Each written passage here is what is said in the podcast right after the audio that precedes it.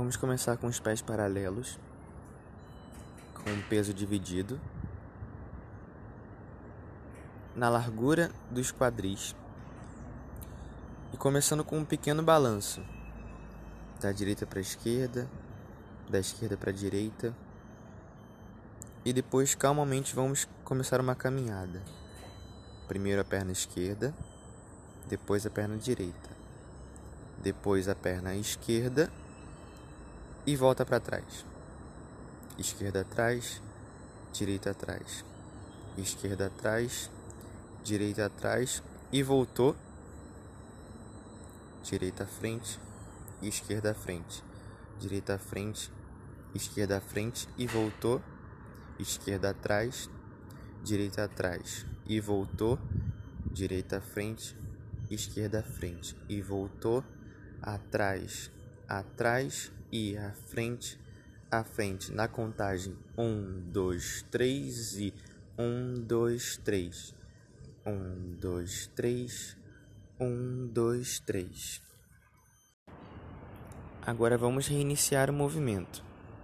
Pés paralelos na largura dos quadris, pisando esquerda, direita, esquerda, direita, esquerda, direita, esquerda, direita, esquerda direita, esquerda, direita. E contratempo, contratempo. Pisa, pisa, para, pisa, pisa, para.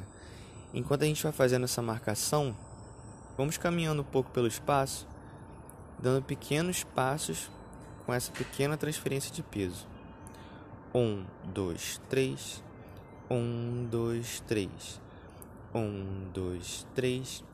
Um, dois, três. Novamente voltando para a posição inicial, pés paralelos. Vamos começar na mesma marcação, mas agora de um lado para o outro. Então vamos começar abrindo a perna esquerda, juntando a perna direita, abrindo a perna esquerda, juntando a perna direita e voltou.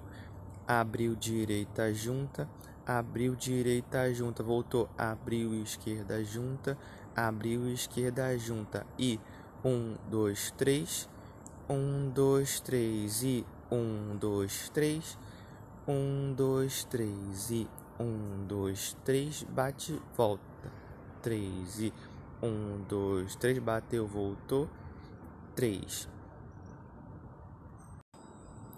Agora que tal se a gente fizesse uma pequena abertura lateral? De volta à posição inicial, pés paralelos. Transfere o peso para a perna direita e vamos fazer o um movimento de girar o quadril e apoiar a ponta do pé esquerdo atrás, abrindo e apontando o quadril para fora. Agora volta, faz o mesmo movimento com a perna direita.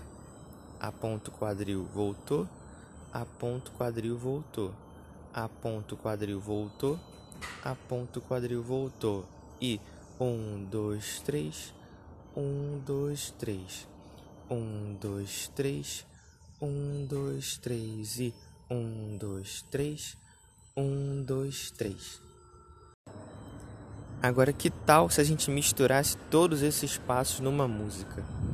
A gente pode começar no lugar, transferindo direita, esquerda, direita, esquerda, direita, esquerda, direita, esquerda. Começando para frente.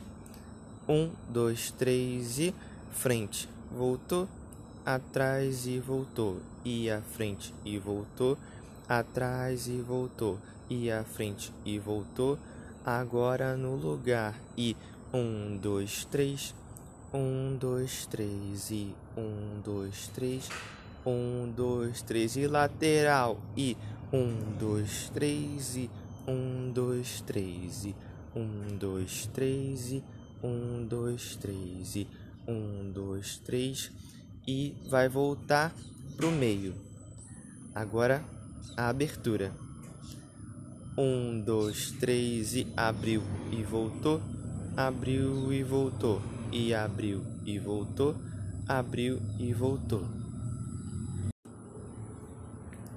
Agora que a gente já viu as principais bases dessa dança, que é o forró, a gente pode dançar sozinho em casa também.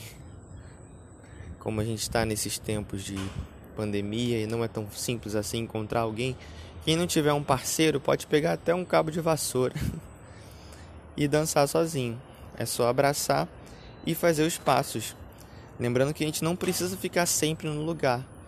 Quando formos ganhando confiança, podemos começar a deslocar pelo espaço. Não precisa de muito espaço, é só fazer o possível, afinal, forró bom é forró cheio.